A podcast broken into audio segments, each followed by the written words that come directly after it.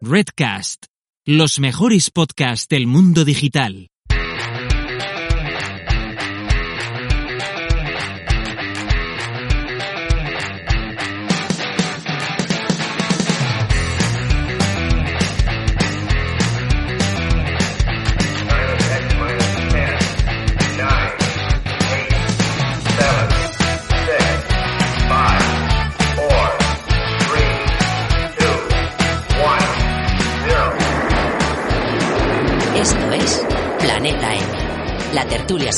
Marketing digital.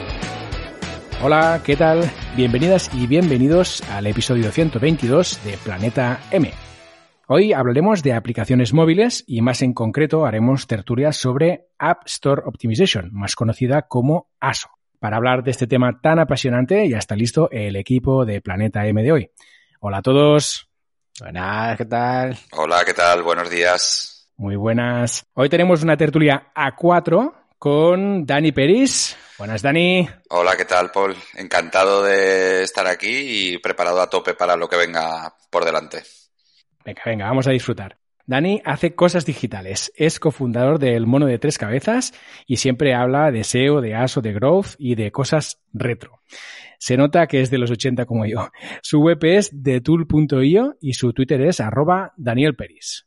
Correcto, ¿no? Correcto, así es, así es. Comentar solo, Paul, rápidamente que, que mi bio de Twitter quizás no es la mejor bio del mundo porque es más de pitorreo que otra cosa. Y, y, bueno, ya que vamos a hablar hoy de ASO, pues eso, comentar que, que, debería estar en mi Twitter, me da culpa, pero, pero tengo una agencia de, de, App Marketing y App Store Optimization que se llama Picasso, la primera en España y una de las primeras, me atrevo a decir, casi en el mundo. Eh, la lanzamos en 2013 y la URL esta a la que hacía referencia de tool.io es la URL de nuestra propia herramienta de App Store Optimization, salvando las diferencias, una especie de SEMrush para, uh -huh. para ASO. Pues haces bien en puntualizar, que así le echamos un ojo. Genial, también tenemos por aquí a Rubén Alonso desde Guadalajara. Buenas, Rubén. ¿Qué tal, Paul? Muy buenas, tío, por aquí estamos. Qué bien verte por aquí de nuevo, ¿eh? Ya, ¿verdad? Había... Fíjate, ha tenido que venir una pandemia y todo, macho. sí, sí. Para llevarte hasta aquí. No, que, no volváis a traerme que tengo otra. sí, sí. Vaya peligro. Rubén eh, vive de su blog, que no es poco, influencia donde le dejan y spamea a tiempo parcial sobre blogging, SEO, marketing digital, etc. Y es dueño y señor de Gamgage. Efectivamente. Correcto, ¿no? Sí, Rubén. Eso es. Y además el compruebo cómo funciona la aplicación con la herramienta que decía este señor de antes. Bien, bien, bien. Que ha hecho el spam Así ya. me gusta. Así me gusta. Eh, tu Twitter, Rubén, es Rubén Alonso, ¿verdad? Eh, Rubén Alonso es. Rubén Alonso es, correcto. Muy bien, también tenemos por aquí a Iván Sánchez. Buenas, Iván. Muy buenas, Paul. Encantado de estar aquí con vosotros. El placer es nuestro, que seguro que vamos a aprender un montonazo. Iván vive del desarrollo de apps y juegos para móviles. Es desarrollador Android y iOS. Su Twitch es twitch.tv.ivansd76 y su Twitter es arroba ivansd76. Correcto, ¿no, Iván? Correctísimo. Muy bien. Muy recomendable, por cierto, su Twitch.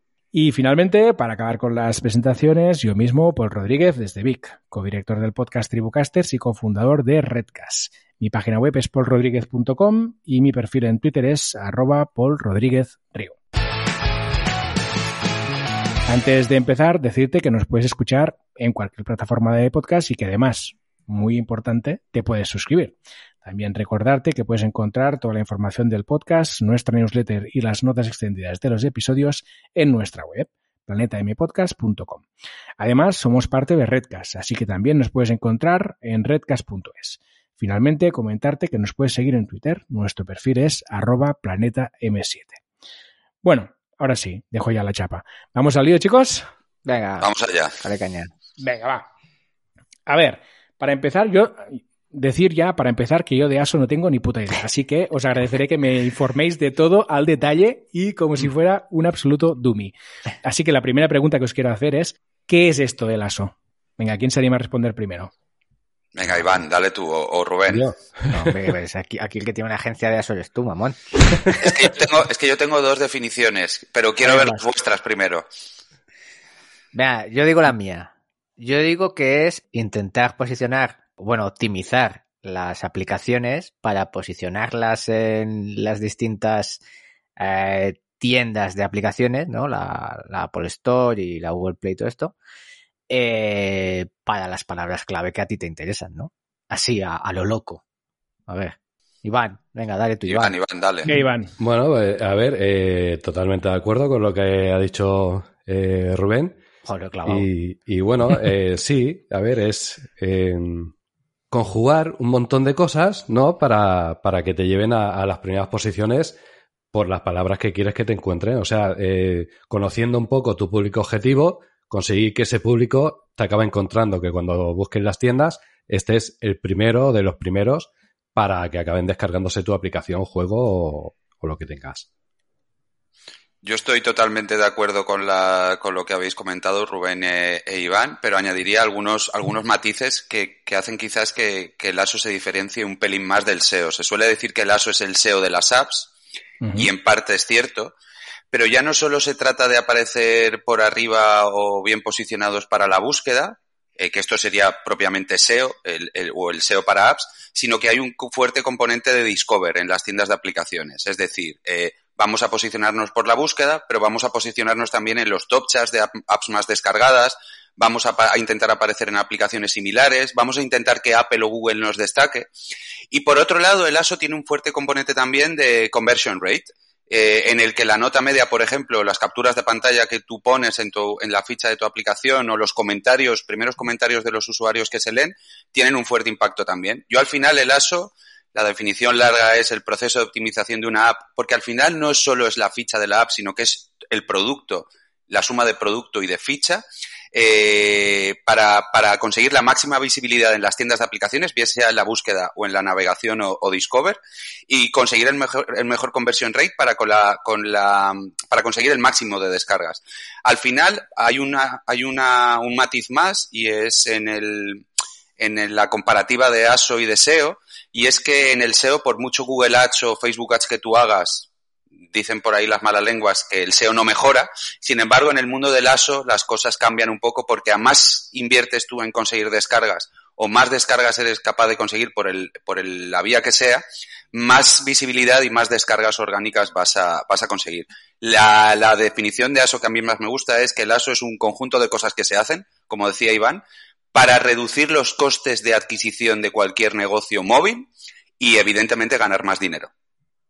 Básicamente. Y bueno, otra de las cosas que os quería preguntar era el paralelismo entre el ASO y el SEO, que yo ya lo había escuchado, ¿no? Pero me interesan mucho estos temas que has comentado, Dani, porque aquí veo muchas diferencias. Es decir, eh, todo el tema de que comentabas del Discover, todo el tema de que dentro del ASO haya también la parte de las capturas que muestras de la aplicación, del CTR, y también el tema de que la publicidad pueda tener influencia en el ASO, me parecen cosas que son muy diferentes del SEO tradicional, para decirlo de algún modo. Entonces me llaman muchísimo la atención. Así que será interesante durante la charla comentar cada una de ellas en detalle para ver cómo podemos mejorar estas cosas. Siguiendo un poco con el paralelismo con el SEO, en el caso de, ASO, ¿hay un algoritmo y por lo tanto también hay updates de este algoritmo o es diferente? Yo, a ver, yo tengo que decir, yo como, como novatillo con una aplicación, ¿vale?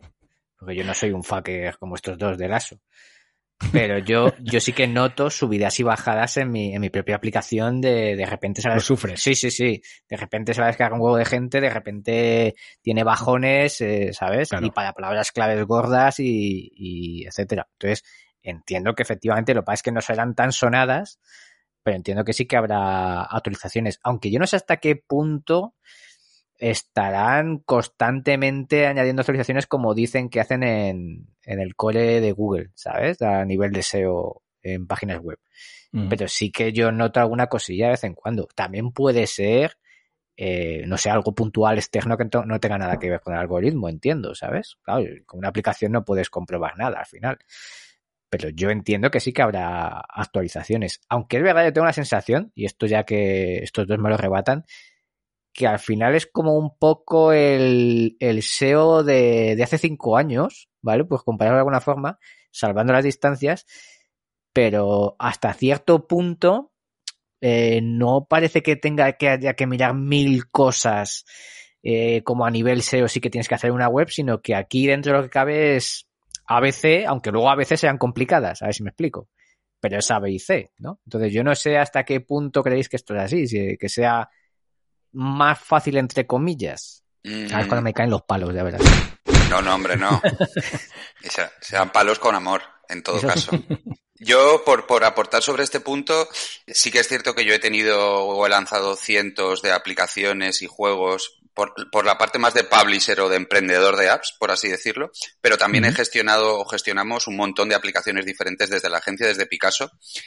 Y también tenemos la herramienta, ¿no? O sea, tenemos tres, tres eh, puntos de vista parecidos pero diferentes al final y sobre todo lo que tenemos son muchos datos en la herramienta. Entonces, claro, nosotros monitorizamos, creo que es alrededor de 800 o 900 mil keywords cada día, tanto en App Store y en Google Play.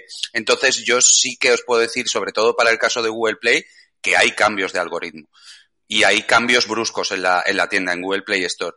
No es una cuestión de que, ay, tengo una app y veo que me han bajado dos keywords. Esto es un algoritmo, un cambio de algoritmo, eso no es así, sino que realmente cuando ves el cambio de algoritmo es cuando bailan 100.000 keywords en, en un día y además bailan de forma muy brusca.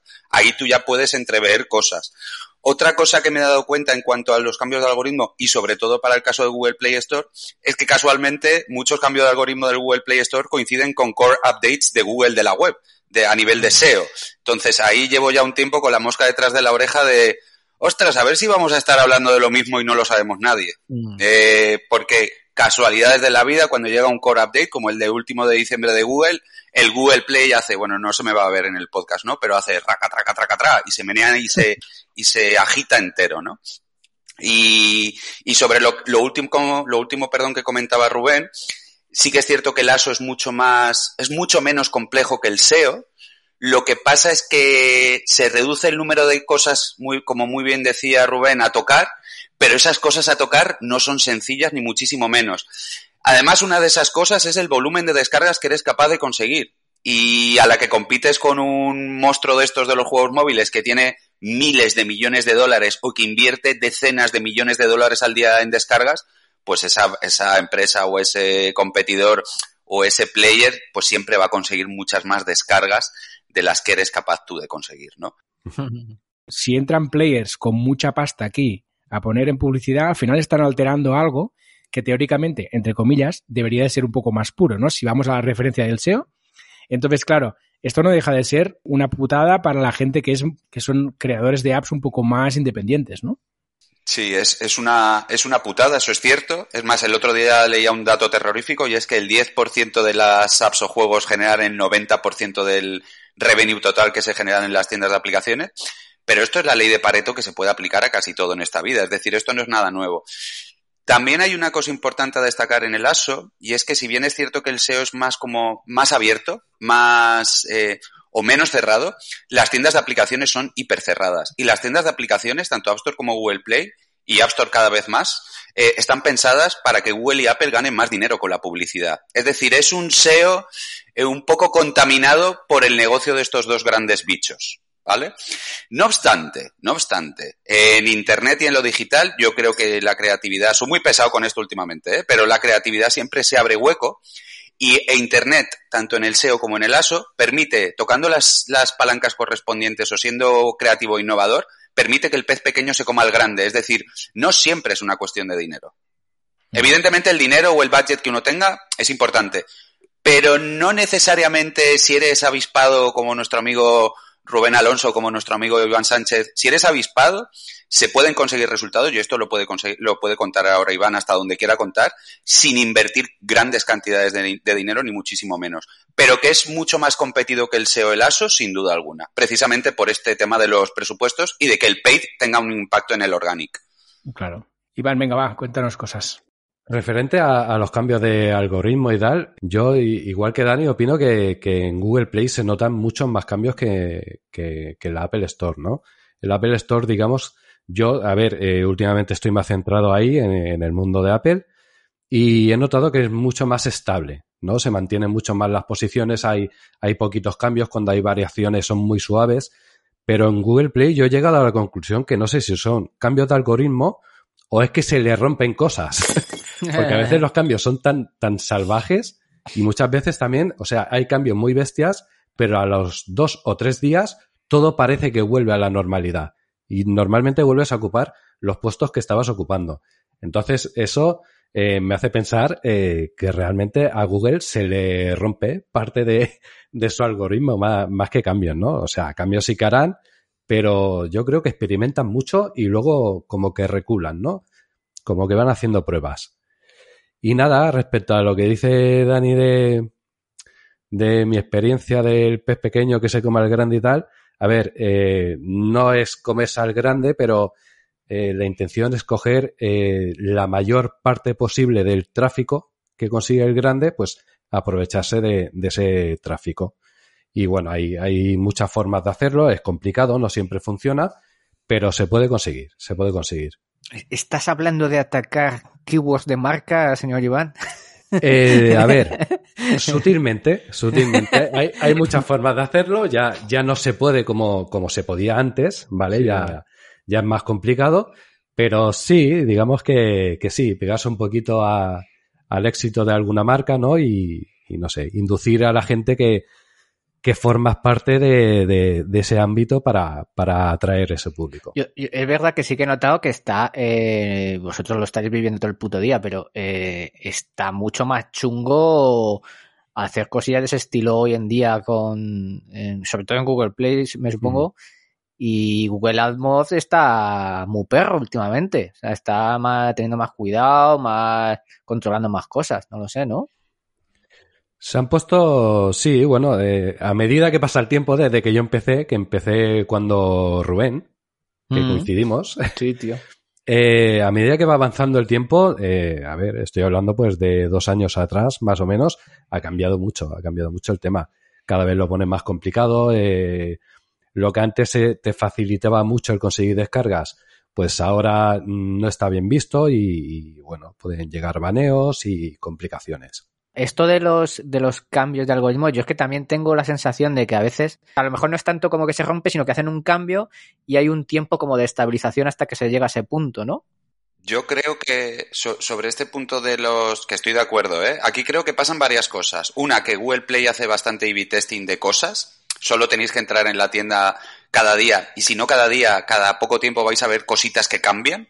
Eh, a nivel de la tienda, del layout de la tienda, eso tiene un impacto evidentemente en las descargas, pues ahora se destaca más la nota media de los últimos 30 días, ahora se destacan más los comentarios que no sé qué. Es decir, siempre hay cambios eh, pero por otro lado, yo soy, yo estoy convencido de que a Google Play se le rompen cosas directamente. Claro, como no hay comunicados oficiales, ni anuncios, ni absolutamente nada, un poco como en el SEO, salvo los core updates estos famosos que llegan cada seis meses para barrer todo Internet, eh, la realidad es que Claro, eh, es, eh, es, fácil pensar que son todo A-B testing, pero seguramente y con el pitostio tecnológico que tiene Google y que hemos estado viendo en el último año de problemas de indexación y problemas a puntísima pala, eh, se les deben romper cosas por el camino de forma muy salvaje. Otra cosa sobre este punto de los cambios de algoritmo en Google Play eh, y esto es una sensación, evidentemente no es nada, precisamente porque no haya comunicaciones oficiales que, que pueda eh, afirmar con rotundidad, pero la calidad del producto, el performance del producto, de la app o juego que sea,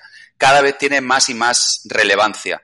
Hace cinco años tú podías lanzar un juego de mierda, con perdón de la expresión, que no funcionara directamente o que funcionara muy mal y solo por tener la ficha bien ya lo ibas a posicionar, ¿no? Es un poco el paralelismo entre las Core Web Vitals de la web, del, SEO, y las Android Vitals de la, del Google Play Store.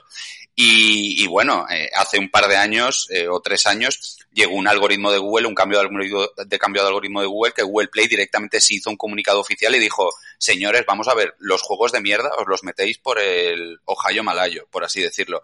Porque no puede ser que estemos ofreciendo a nuestros usuarios producto de mala calidad al final la calidad del producto en SEO o el performance del producto, ya no tanto la calidad, que es un poco un factor más, más, eh, más subjetivo, ¿no? Pero el performance de un producto móvil eh, en las tiendas de aplicaciones cada vez tiene más peso, de forma que la, los productos de Chichinabo, por decirlo así, eh, cada vez van a tener menos y menos cabida. Otra cosa que también estoy viendo es que los juegos y apps que llevan compras in-app o suscripciones, que a su vez hacen ganar dinero a Apple y a Google, como que misteriosamente tienen más visibilidad que los que no. ¿Por qué será? Mm, me ha llamado la atención que estabais hablando un poco de, que no hay comunicados oficiales, de que no avisan de los updates que hacen Y, es diferente, porque en el mundo SEO, cuando llega un core update de estos, todo el mundo está cagado. Y aquí, en cambio, no tenéis ni aviso, ¿no? Directamente patapam y os lo coméis con patatas. Yo a nivel de Google Play solo he visto el aviso, el comunicado oficial que comentaba hace nada de, la, de los juegos que no cumplan unos criterios de calidad performance se van a ir fuera. Y, y la verdad es que hizo Google Play, hizo una limpieza de cine pero no ha habido nada más. Y aquí en el ASO no tenemos un John Mueller o tenemos un, un no tenemos un, una cabeza visible de Google Play que vaya comunicando cosas o que vaya diciendo cosas. Y pese a yo tener contactos en Google Play, en Google Ads para aplicaciones eh, y demás, es que no suelta ninguno prenda, pero ya no porque no quieran, porque ni, ni ellos mismos lo saben. Es que es así como, igual que Google es una caja cerrada, el, el Google Play Store es una caja mucho más pequeña y mucho más cerrada, ¿no? Yo, creo que también ahí entra un factor, la que dice Dani. Eh, quizá no hay tanta presión mediática dentro del sector. El entorno. O, por lo menos, claro, yo no la vivo tanto, lógicamente, a lo mejor Dani sí que es más consciente de ella. Pero si hubiese una presión, una comunidad que dice, hostia, ¿qué ha pasado? Hostia, que mm, hay movimiento, hay no sé qué. Hostia, a lo mejor aquí tendría que hacerse Dani un sensor Sabiendo que, sabiendo que tiene datos, un sensor de posibles cambios de algoritmo, ¿no? Igual que tiene Senras o algo de esto, y a lo mejor así en Twitter la cosa se movía y a lo mejor algún John Mueller de las apps saldría, ¿no? Está en el roadmap el, sensor. Lo que pasa es que hacerlo bien es complicado, ¿eh? O sea, es jodido, claro. Es muy jodido. Es, que fíjate, por ejemplo, que en, Google pasaba que, eh, ojo, que no hace tanto que Google tampoco decía muchas cosas de los cambios de algoritmo y ya eh, creo que fue el, eh, no sé si fue es Danny Sullivan o ya empezó a decir, bueno, bueno, eh, cogió Google, le cogió en su, en su equipo y dije, oye, para los cambios que haya así muy gordos, va a seguir diciendo cositas.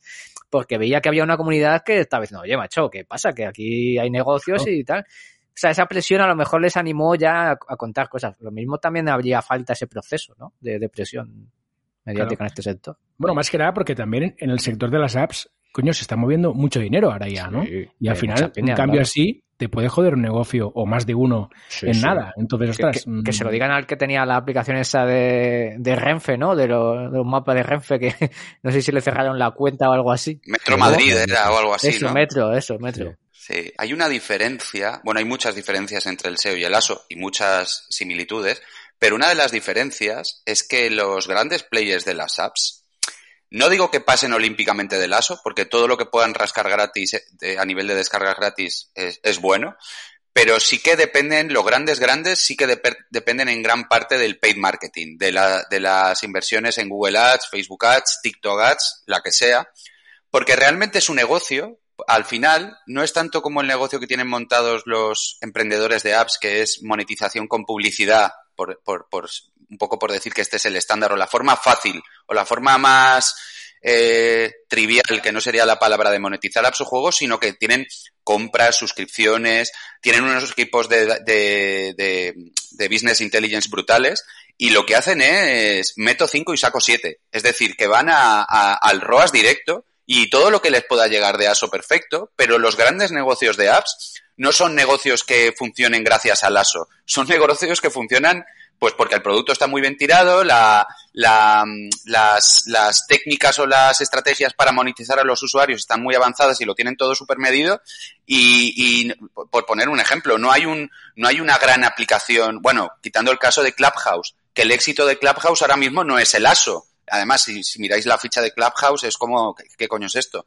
Es un, es un tema viral de boca a oreja, boca a oreja, invitaciones, es otra película, ¿no? Pero no hay una gran aplicación eh, que digas, esta aplicación vive solo del ASO. Igual que sí que hay muchos proyectos SEO que viven únicamente del SEO. Hablamos de medios de comunicación, hablamos de, de marketplaces, hablamos de un montón de cosas que en el mundo de las apps funciona, funciona un pelín diferente. Entonces, una de las grandes diferencias entre web marketing y app marketing es que a nivel SEO cualquier proyecto puede rascar bastante y a nivel ASO ya no es tan fácil y depende en las tiendas de aplicaciones, si quieres tener un gran, gran business, eh, tienes que meter mucha, mucha pasta. Mm, y no necesariamente es así, pero en gran parte sí. Y han salido varias dificultades, ¿no? Que tenemos cuando intentamos hacer ASO con nuestras apps. Si tuvieras que destacar una, decir esto es lo más complicado a la hora de hacer ASO, ¿cuál diríais que es? Yo, por ejemplo, no, o sea, no lo digo por mi experiencia porque, bueno, eh, sí que me ha costado en un inicio, ¿no? Pero Sobre todo lo que veo al tratar con tanta gente en Twitter, ¿no? Que, que muchas veces pregunta o en el canal de Twitch, pues pregunta, ¿no? Gente que está empezando en, en el mundo de las aplicaciones. Y lo que detecto que más le cuesta es encontrar un nicho. ¿Vale? Porque eh, digamos que eh, es parte fundamental en el tema del ASO. O sea, el ASO no es solo crear la ficha con unas buenas capturas, un buen título. O sea, eh, parte de, de, del éxito de ese ASO es encontrar un nicho poco competido, pero que tenga mucho, mucho volumen de gente interesada, ¿no? Entonces, es, es una de las partes que a la gente se le atraganta un poco. Formas de encontrar un nicho y cómo saber si es rentable o no ese nicho. Yo, yo diría que por lo menos en mi caso Ah, también es verdad que yo no buscaba una aplicación para, o sea, un, nicho concreto ni nada, sino que fue una idea que me surgía con la de Gangage y, y, es verdad que mi idea era, bueno, pues, joder, me molaría saber esto, me diré el engagement y voy a probar con esto, ¿no? O sea, era un poco más por hobby que por otra cosa, ¿no? Para hacer algo propio mío y tal. Y, y en mi caso yo disfruto haciendo la, la aplicación y en ese sentido no, no lo considero que sea lo complicado, pero sí que es verdad que yo creo que lo, un poco en los tiros en los que decía Dani, al final que el producto sea interesante de cara al usuario también es jodido. Porque a veces entras y estás acostumbrado a algunas mierdas, ¿sabes? Y dices, uff, a ver qué me trago ahora. Y ya cuando encuentras algo, de hecho, de hecho, fíjate qué curioso, tengo muchos comentarios del estilo, eh, es mucho mejor de lo que me esperaba, ¿sabes? o sea, yo creo que la gente lleva con una idea de, qué aplicación, qué tipo de aplicación puede ser, y cuando ven que la aplicación mola o que les gusta y tal, es cuando ya ahí sí que ganas puntos eh, psicológicos, por así decirlo, para que te den buenas puntuaciones. Entonces, yo creo que el hecho de tener un buen producto, una buena app, mm, es jodido en el sentido de que hay que currárselo, vamos, ¿no? Que a lo mejor no es tan bonito como parece. Que luego hay de todo, claro, lógicamente. Esto en la Viña del Señor hay de todo. No, no, por supuesto, en la Viña del Señor hay de todo y más. Eh, y más que nadie nos esperamos. Soy sorpresas te da la vida. Pero totalmente de acuerdo con lo que comenta Iván y con lo que comenta Rubén. Eh, voy a empezar por lo que ha comentado Rubén. Eh, igual que en el SEO, cualquiera llega y se monta un WordPress o cualquiera llega y se monta un lo que sea, un Notion con una landing, bla, bla, bla.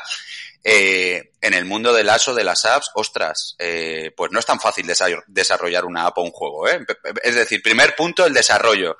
El desarrollo de un WordPress es relativamente trivial. A día de hoy cualquiera hace un clic y tiene ya un WordPress montado, más o menos. En mi caso es así, pero pero en el mundo de las apps, ojo, ¿eh? eh, desarrollar una app y sobre todo un juego, que aquí Iván puede, puede contar más que yo, mucho más que yo, no es trivial.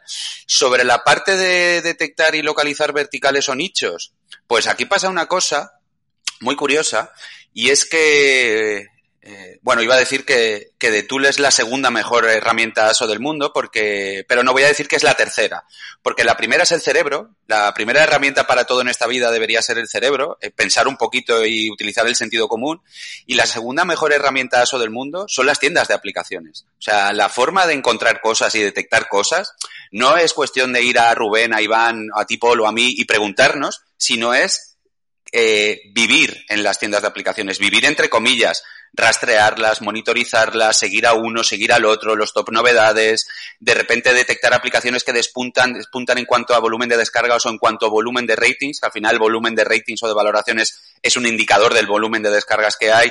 Es decir, que la gente no sabe, creo yo, en líneas generales, que hay de todo. Hay gente que sabe mucho, pero en mi opinión, en mi humilde opinión, la realidad es que la gente no, no se está aprovechando de la cantidad de info loca a patadas que hay en las propias tiendas de aplicaciones para detectar oportunidades. Es más, nosotros en Tool estamos montando, y aquí ya hago un poco de spoiler, una herramienta, una mini herramienta dentro vale, vale. de Tool que es para detectar oportunidades. Porque, eh, claro, quizás es porque yo llevo ocho años haciéndolo y como que las veo claramente y fácilmente y digo, hostia, pam, oportunidad.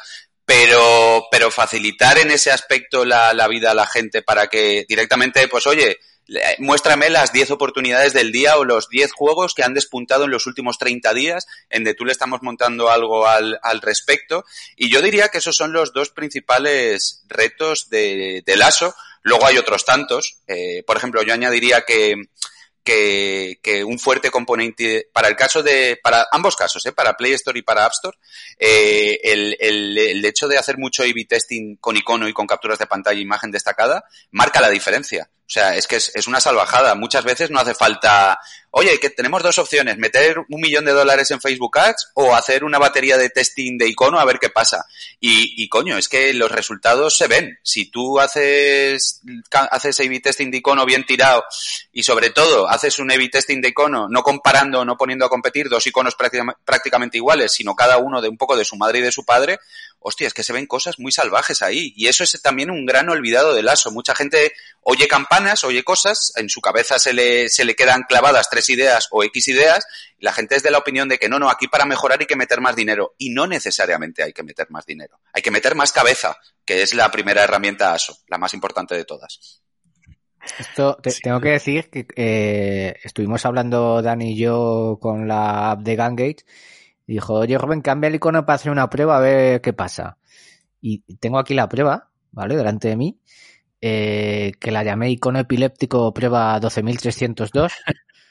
eh, a una versión la llamé, bueno, ya la ficha actual y el otro lo llamé icono de la muerte, porque era un icono, pues eso, con colores muy parecidos a Instagram y tal. Bueno, pues casi como un 40% más de descargas, solo la mierda el icono. Qué heavy. O sea, eh, más claro, water. Sí, sí. Muy interesante. Pues mira, esto me va de fenómeno para enlazar con lo otro que os quería preguntar, que son los principales errores. Es decir, cuando alguien se pone a hacer ASO, ¿cuáles son los errores más habituales que vais detectando vosotros? Iván, ¿disparas tú? Venga, va. Pues, eh, bueno, quizá, eh, no sé, eh, el, meterse a lo mejor en, en, un nicho muy complicado, demasiado competido. Yo creo que es, es mucha gente se, se confunde cuando está empezando a la hora de, elegir eh, el nicho al que apunta, ¿vale?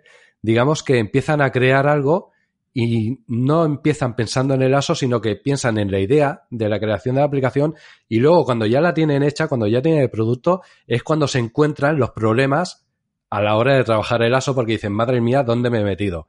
Y, y lo digo yo que estoy creando un juego de coches donde la competencia es monumental, ¿no? Pero bueno, siempre he dicho que a mí, eh, yo empecé por el juego de coches porque me apasionan los juegos de coches y era la forma de no dejar el proyecto a medias, ¿no? Pero yo, yo creo que ese es, un factor importante, ¿no? El, el, no tener en cuenta el ASO desde, desde, desde el momento en el que empiezas a plantear la idea de, de la aplicación o juego. Yo, en mi caso, por lo menos, ya te digo, no es que monte aplicaciones de nicho ni nada por el estilo, pero entiendo, entiendo lo que dice Iván, porque eso pasa también mucho en el SEO, ¿no? Que cuando dices, sí, sí, me voy a tengo una idea en la cabeza.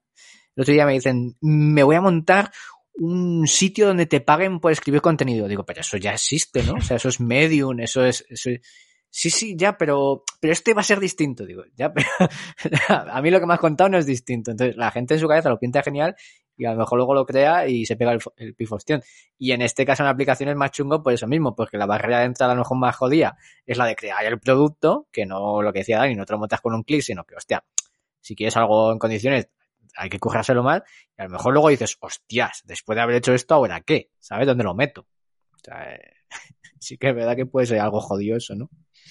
Yo estoy, bueno, pues totalmente de acuerdo con, con Rubén y, y con Iván. Eh, y en mi opinión, más errores de todo este mundillo. El primero, eh, me atrevo a decir que es no tener paciencia. Ese es un error que veo muy, muy a menudo. Oye, que he hecho eh, lo que tenía que hacer a nivel ASO, la ficha, he hecho IB testing, he hecho tal, estoy consiguiendo descargas, tal, y no veo resultados. Ya, tío, pero es que ha pasado un día. O sea, eh, por favor, paciencia, ¿no? Entonces, siempre digo que el factor ASO más importante, o de los más importantes, es la paciencia. Porque mm. esto no es hago cambios y me forro y me hago millonario, ni muchísimo menos. Eh, y otro error que veo también, un poco relacionado con lo que comentaba Iván, y también de la mano de lo que decía Rubén, es, bueno, he hecho aquí ya la mega cojo aplicación eh, que hace una cosa X y cuando termino de hacerla me encuentro dos problemas, o me puedo encontrar dos problemas. Una, eh, me he gastado toda la pasta en desarrollo, precisamente porque esto del desarrollo de apps y juegos es otra película, eh, totalmente, no totalmente ajena a la web, pero casi. Y dos, hostia, es que he montado una cosa súper guapa, que es súper guapa para mí, pero no le vale a nadie más. Porque no he hecho un estudio, una investigación de mercado de si ese producto o el tópico asociado a ese producto tiene demanda. Y, y, bueno, y luego errores, por añadir uno más, eh, no monitorizar los KPIs del ASO y de repente hacer un update de tu aplicación. Esto es un caso real, no voy a decir quién, pero hacer un update de tu aplicación que conlleve, que contenga bugs y errores que de repente empiecen a subir a lo loco las valoraciones negativas de una estrella en los comentarios de estafa, timo, no funciona, se me cierra, y a la vez estar haciendo una campaña en televisión y que todas las descargas que te están llegando por la tele se te acaben convirtiendo, o gran parte, en críticas negativas que te van a joder el posicionamiento, te van a joder la marca, con perdón de la expresión, te joden el conversion rate, te lo joden todo. Es decir, estás invirtiendo en, en que, en, estar más jodido todavía, ¿no? Por así hacer una, una frase muy, muy loca. Entonces, no monitorizar las cosas a nivel ASO, igual que no monitorizar cualquier cosa o los KPIs de cualquier negocio digital, a mí me parece un disparate, precisamente porque lo que tiene el digital es que todo, casi todo se puede medir y, monitorizar, tanto para ti como para los malos barra competencia, ¿no? Entonces, no tener las cosas básicas mm. bajo control me parece un error garrafal. Luego vienen los lloros. Hombre, supongo que lloraron a mares. Además es que aquí Aquí yo lo que veo es que además el, lo, que, lo que comentábamos al principio, aquí es muy importante, eh, más que a nivel web, lo que se llama a nivel web, aquí es muy importante esa reseña de la persona que usa la app y además eh, cada, cada X tiempo, es decir, no, no la reseña, no la media total de la aplicación, sino la media que va teniendo los últimos X días. Y entonces sería como el CTR a nivel SEO, pero aquí es que cuando eh, a nivel ASO el, se ve en la, en, la, en la Play Store, se ve ya la, la, valoración que tiene esa aplicación. Entonces, hostias, eso es un componente brutal para que esa persona entre, haga clic y se la descargue porque vea que ya solamente tiene buenas valoraciones, cosa que en el SEO tú no, es raro, ¿no? Ver, depende de la, de la, de la SERP que sea, tú no ves que tenga estrellitas, etcétera, y digas, ah, pues sí, esta, la gente lo valora bien. O sea, es que es un jodido TripAdvisor constantemente de aplicaciones. Entonces, es importantísimo ese componente. Es que, Rubén, acabas de dar con la clave. Tanto el App Store como Google Play, como cualquier otra tienda de apps, son marketplaces como Wallapop, mm. como Amazon o como cualquier otro marketplace, en el que la valoración de los usuarios ya no solo tiene un impacto en la visibilidad, sino también en el conversion rate. Oye, ¿me, mm. compro esta maquinilla de afeitar en Amazon, sí o no? Voy a ver qué dice la gente. Yo es lo, de las primeras cosas que hago, ¿no? Pues la gente imagino que para las apps a la hora de descargar una app o un juego, eh, casi, lo casi lo mismo, ¿no? Entonces, coño, volviendo a lo de antes, es que todas esas cosas es muy fácil monitorizarlas. No hay que, no hay que montar una nave espacial ni una máquina de viajar en el tiempo. Sí, es que se puede hacer con, ya no con The Tool, se puede hacer con, con 15 o 20 herramientas o 25 que hay por ahí para, precisamente para eso, ¿no? Bien, luego quería entrar un poco, lo ha comentado antes Iván, en el tema de si realmente es importante tener en cuenta el ASO a la hora de decidir qué app desarrollamos. ¿Creéis que es un factor que deberíamos tener en cuenta? Yo, yo creo que sí. O sea, no, no el ASO como tal, no todo el conjunto del ASO, ¿no? Porque son, son muchísimas cosas las que, las que hay que tener en cuenta, eh, tanto en la ficha como dentro de la aplicación o juego, todo el funcionamiento y tal. Pero sí, eh, al menos eh, lo que ha comentado antes Dani, estudiar un poco el mercado. Estudiar si hay demanda, si es una vertical buena, si, si, si hay mucha competencia, al menos, al menos mirar eso para no crear un producto. A mí me ha pasado alguna vez de tener una idea que en mi cabeza era increíble, ponerme a desarrollarla así a lo loco, esto fue en mis comienzos, ponerme a, a trabajar en ella sin mirar siquiera la store, lo que había disponible, y cuando lo tenía hecho, empezaba a mirar el Store y darme cuenta que habían 50 aplicaciones que hacían exactamente lo mismo. Entonces, eh, al menos hay, que mirar un poquito si ya existe el producto, la, competencia que hay y lo que te puede diferenciar. Sobre este tema, un, un, apunte y volviendo un poco al, caso que comentábamos, Paul, antes del podcast y hablábamos de Clubhouse. Eh, la, creo que una posible respuesta a tu pregunta es depende de tu buchaca, depende de, de, de, y de cuán disruptivo quieras llegar a ser. Yo estoy convencido de que la gente de Clubhouse eh, no ha hecho un estudio ASO ni un estudio de mercado porque se han inventado un nuevo vertical. Claro, se puede, aquí la cosa se puede enfocar de varias formas y la primera es, oye, voy a ver lo que está funcionando y lo que triunfa y voy a ver si un producto, un posible producto que ataque a este público o a este vertical o a este concepto o a este topic puede tener cabida y por el otro lado hay otra estrategia que ya no tiene tanto que ver con el ASO, sino que tiene que ver con, pues eso, con quiero innovar o, con la innovación que quiera imponer cada uno o agregar cada uno al App Store o al Google Play y voy a inventarme algo totalmente nuevo que evidentemente ni tiene búsquedas porque no existe, ¿no? Entonces, depende un poco de la buchaca y de cuánto te la quieras jugar. Eh, claro, no todo el mundo puede permitirse el lujo de, de, la gente de Clubhouse, que empezaron con 10 millones, valorada ya en no sé cuántos mil millones, y que se ha hecho viral a lo loco siendo un concepto totalmente nuevo y disruptivo, porque no existía, miento, sí que existían cosas así a nivel web, pero creo que no a nivel app, y lo que hizo muy bien Clubhouse para petarlo es meter a gente muy potente dentro. Al final la gente arrastra gente y cuanto más potente es una persona, le hace Elon Musk o cualquier caso de estos, eh, la, la, gente potente mueve mucha masa de gente, ¿no? Entonces, sí, a ver, hay que estudiar las cosas, evidentemente, pero si quieres ser disruptivo, innovador y tienes el, pulmón financiero para hacerlo, pues como la gente de Clubhouse, pues para adelante como los de Alicante. A los de Clubhouse, si la cosa no hubiera salido bien, les hubiera dado, entre comillas, igual, porque ya os digo que empezaron con 10 millones de dólares de financiación cuando apenas tenían un, un PowerPoint, que no es lo habitual eso, ¿eh? No.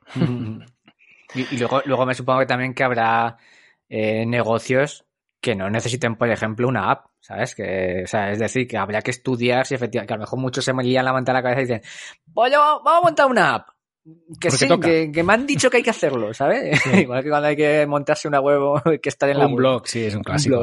Pues esto es lo mismo, o sea, que a lo mejor esa gente no necesita una, una app porque todo el mundo, sus clientes le llegan vía web o, a la tienda de barrio, ¿sabes? Hmm. Efectivamente habría que hacer ese estudio de, No siempre, como muy bien acaba de decir Rubén, no siempre ni mucho menos eh, hay que montar una app. O sea, es yo creo que uno de los primeros pensamientos que se tiene que hacer un negocio.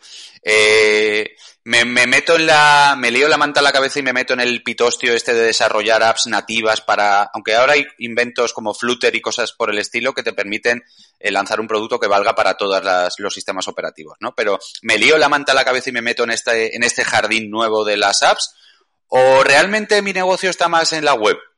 Eh, porque, porque virar, bueno, el negocio en la web ya es móvil prácticamente. Hablamos de un 65, me lo invento sobre la marcha, por ciento del tráfico que, que ya es móvil, desde dispositivos móviles, ¿no? Entonces, eso cada vez lo vemos menos, pero hace 3, 4, 5 años sí que veíamos casos o nos venía gente con ideas eh, de aplicaciones que lo primero que le decíamos desde Picasso es, oye, no, no, no, no te metas en ese jardín prueba, empieza primero con una web responsive, mira a ver cómo responde el tráfico móvil, si convierte, si no convierte, y cuando detectes que el 99%, por poner así un ejemplo muy, muy radical, el que el 99% de tu tráfico es móvil y que las conversiones de móvil van como un cohete, en ese momento, y ya no por un tema quizás de vender más, sino de fidelizar más, que es lo que tienen las aplicaciones, habría que empezar a, a calentarse la cabeza con el tema este de las apps. Pero sí que es cierto que durante una época Igual que se nos vendió a todos que teníamos que tener una web, que teníamos que tener redes sociales, que había que hacer SEO para aparecer en Google, durante una época estaba la leyenda urbana de que si no tenías una app no eras nadie. Y eso no es así. Y hay mucha gente que ha palmado mucha pasta con, pues con desarrollos locos que luego no han llegado a ningún sitio o con productos que no tenían que estar en, en las tiendas de aplicaciones. Muy cierto. Bien, y eso del, ASO es decir, yo encuentro un buen nicho, desarrollo una aplicación, hago bien mi ASO, publico la aplicación y luego me voy para casa y me olvido de mi aplicación en las tiendas. ¿Esto os lo encontráis a menudo también?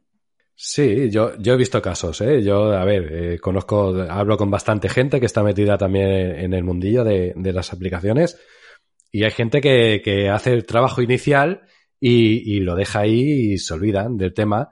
Y a ver, eh, el ASO es, es una revisión constante, ¿no? Y, y, sobre todo en el aspecto que ya se ha comentado, ¿no? El hacer eh, eh, un TSAB de icono, de capturas de pantalla, mil cosas, ¿no? En, en iOS lo tenemos más complicado porque no existe el TSAB como tal y encima para cambiar simplemente el icono o las capturas tienes que enviar una actualización de la aplicación, sí o sí, pero bueno, eh, en Google sí que lo tienes, lo tienes súper fácil, ¿no? A la hora de, de hacer eh, test y, comprobar resultados.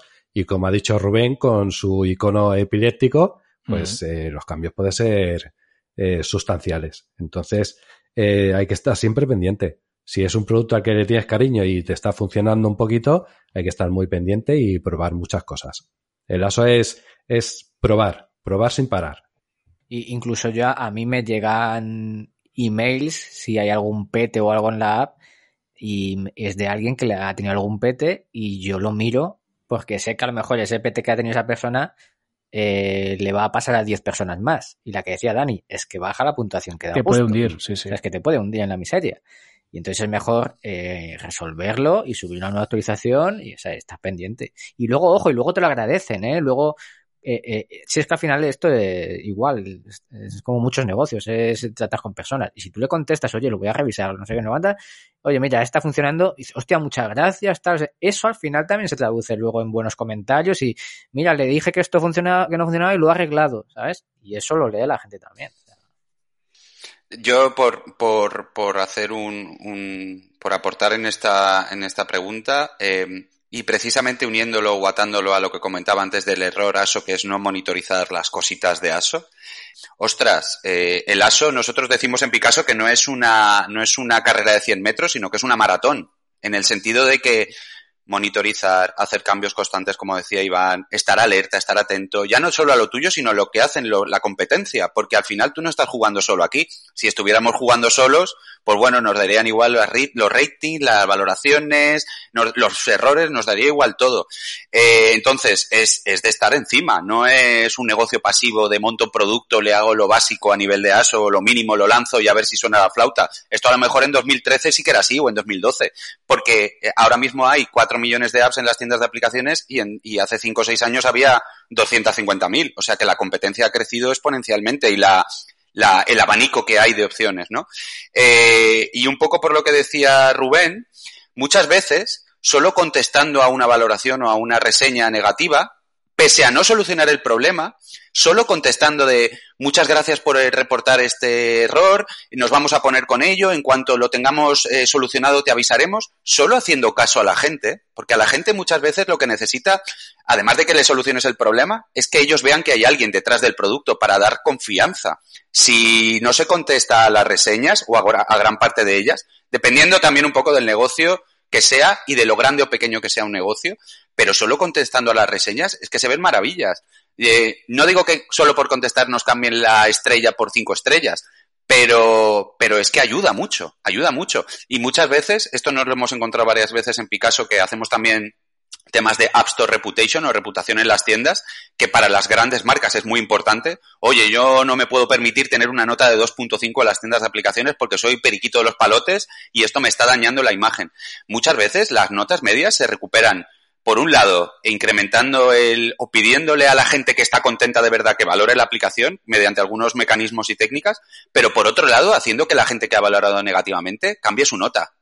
Es decir, que no es solo voy a conseguir más, sino coño, voy a, voy a intentar que los que ya se me han quejado, una, voy a hacerles caso y dos, voy a solucionar el problema que me han comunicado, ¿no? Y al final, con, solo con estas cosas aparentemente sencillas, que luego no lo son tanto, ¿eh? Pero con estos basics, ya se consiguen grandes cosas. Nosotros tenemos un caso en Picasso de, de hostia, hostia, de llamada a las 8 de la tarde un viernes.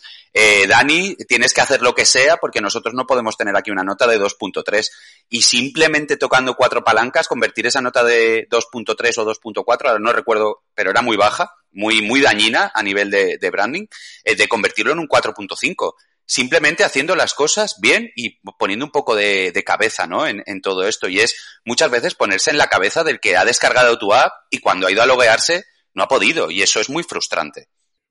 Sí, no, y además el tema de que se puedan editar las reviews es muy interesante en este sentido, ¿no? Porque al final si tú estableces una comunicación con la persona que te ha puesto una mala review, le explicas los motivos, le agradeces el comentario, le comentas lo que vas a hacer, incluso le puedes notificar cuando ya esté modificado y cuando esté ya arreglado el problema, ¿no?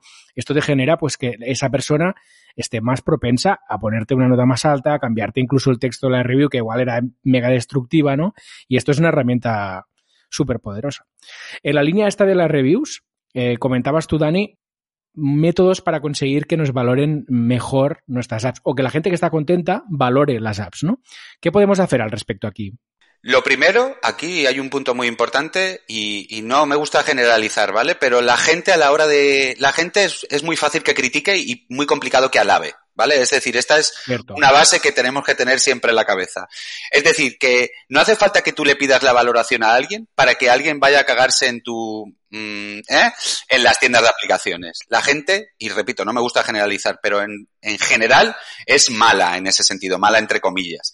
Entonces, pero sin embargo sabemos porque tenemos métricas de nuestro producto y sabemos que hay gente que no está, que usa nuestro producto y está feliz y contenta. Pero esa gente no va por iniciativa propia a decirte que está feliz y contenta. Eso no es así, no funciona así. Tenemos que empujarles, tenemos que, que, que estirarles del brazo de, oye, venga, vente para acá a valorar. ¿Cómo se hace eso? Nosotros en Picasso lo que hacemos es detectar momentos que nosotros llamamos dulces.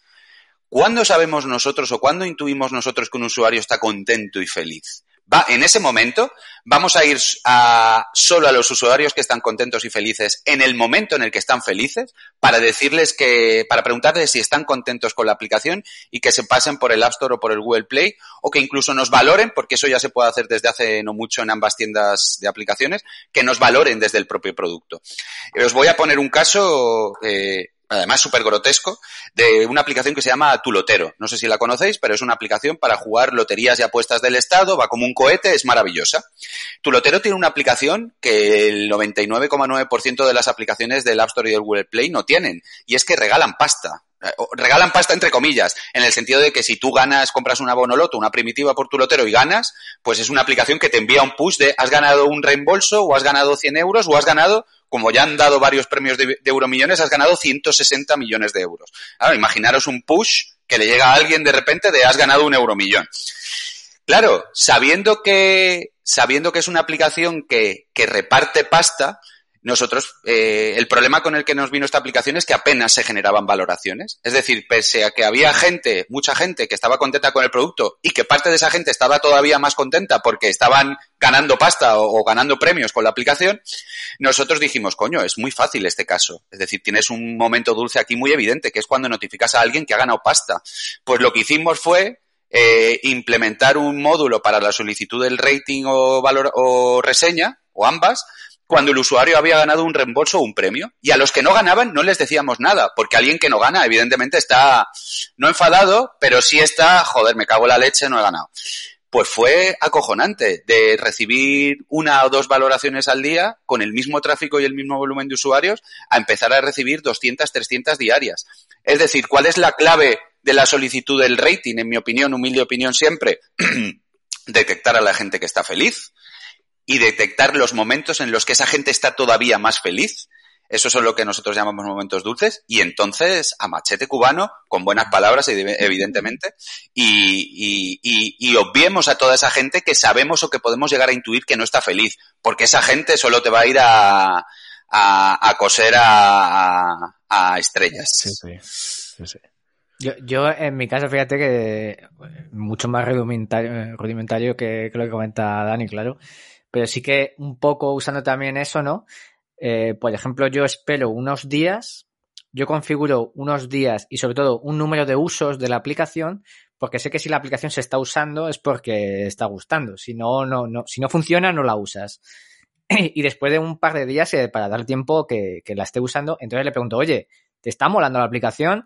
Si es que no, eh, eh, le digo que me escriba un correo me diga por qué no, o que quiere que mejore, etcétera, o que me mande a la mierda, puede insultarme que es gratis. Y si es que sí, entonces cuando le envío la ficha, oye, pues mira, si me dejas una, re, una reseña de puta madre. Y viene, y es que funciona, efectivamente, la gente que le funciona no, por, por iniciativa propia es raro que vaya a, des, a, darte estrellitas, pero cuando tú dices, oye, pues mira, a mí me molaría, me ayudaría y tal, pues viendo que te gusta y tal, y la gente va, hay mucha gente que va, efectivamente. Y funciona bastante bien. Pero con esto, Rubén, que tú acabas de decir, que no me parece para nada rudimentario, es tu forma de detectar cuando un usuario está feliz y contento. Claro, es, es claro. mi forma, pues, bueno, yo la veo un poco básica a lo mejor, ¿no? Pero bueno, que, que, me va muy bien, oye. Pero que al final esa técnica tuya, Rubén, es la técnica más habitual en las aplicaciones, ¿no? Vale, eh, vale. O aplicaciones que no dan premios, o, eh, que viene a ser la inmensa mayoría de aplicaciones. ¿Cómo detectamos si un, si un usuario está feliz y contento con el producto? Pues cuando sabemos que lo ha utilizado en X tiempo eh, más de X veces o más de Y veces, ¿no? Es, al final es lo mismo. Mm. Sí, sí. No, y me parece muy interesante preguntarles, oye, ¿no estás contento? Vale, escríbeme un email. Claro. O sea, ya le das la puerta de salida para que se pueda cagar en todo. Pero no le facilitas que se cague en todo a través de una review, ¿no? Al final, muchas veces. Y, además, esa crítica a lo mejor me viene a mí bien para arreglar eso, la razón por la que. Claro, claro. Es que a veces, muchas veces, como usuario, lo único que quieres es desahogarte, ¿no? Si algo te frustra, eh, descargas una aplicación, te peta o lo que sea, te quieres cagar en todo. Entonces, si te dan una opción de cagarte en todo que sea menos dañina para el que produce la aplicación, pues claro, todo esto que te llevas, ¿no? Y, oye, mira, eh, abre un TXT y pon ahí todo lo que quieras, ¿vale? lo guardas en tu local y ya está. y lo guardas en la carpeta papelera, lo guardas ahí y ya. y listos. Sí, sí, sí. sí. Muy bien, chicos, pues eh, si os parece, podemos ya ir acabando el episodio haciendo un poco de spam de valor de vuestros proyectos propios. Así que si queréis lanzar ahora un, un CTA al aire, es el momento. Venga, va. ¿Quién empieza? Venga, empiezo yo para que luego quede ahí el, gordo al final, spam gordo al final. Nada, yo, yo el, pues spamear mi aplicación de Gangage, que es la que uso, la que tengo y que es la que uso para medir perfiles en Instagram y el engagement. Y nada, por lo menos para que veáis echarle un ojillo de, lo que hemos estado hablando, simplemente en plan reseñas, eh, la ficha, eh, ¿vale? Y, estas cositas que, que vienen muy bien para eso. Claro que sí. Y unas reviews de cinco estrellas también, si ah, queréis, que todo el mundo las deje. Y, y, pero que contengan la palabra Instagram, ¿eh? En, el, en, el, en el comentario. Ay, ay, ay. Correctísimo. Iván, ¿le das tú? Sí, a ver, eh, en mi caso, pues nada, eh, comentar eso, ¿no? Que cada semana eh, suelo emitir un directo en Twitch hablando sobre todos estos temas, ¿no? De, de, las aplicaciones, del ASO, de la monetización. Y luego, pues haría un poco de spam del juego de coches, pero como no está terminado y no sé cuándo va a estar, pues lo único que puedo decir que es que podéis seguir la evolución en, en mi cuenta de Twitter, IvanSD76.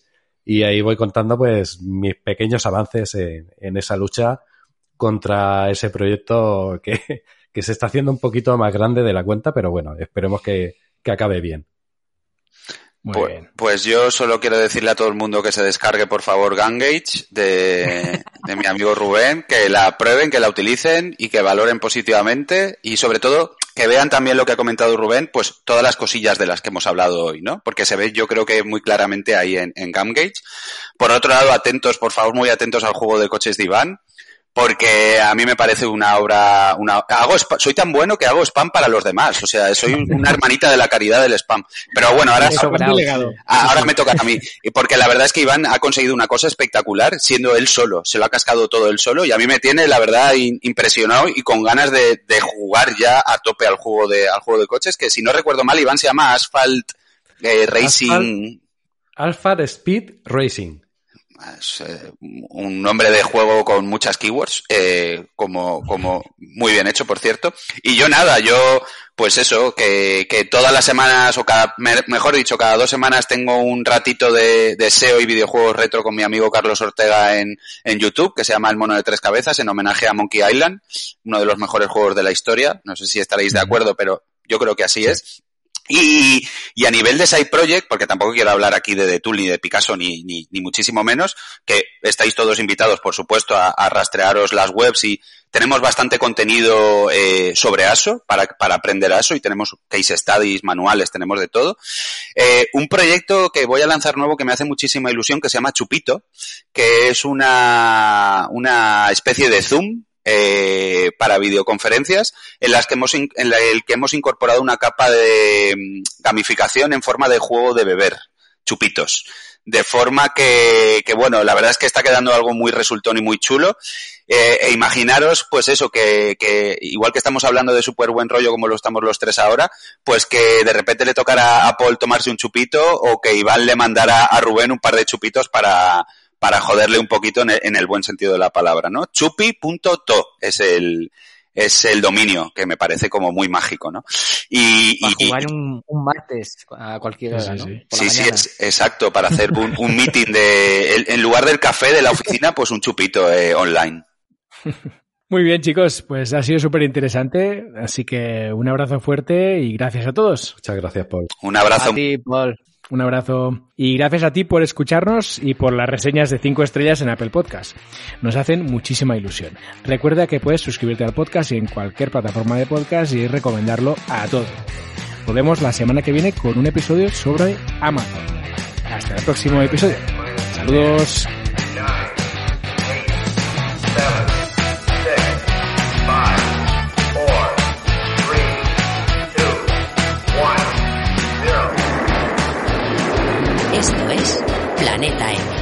La tertulia semanal de marketing digital.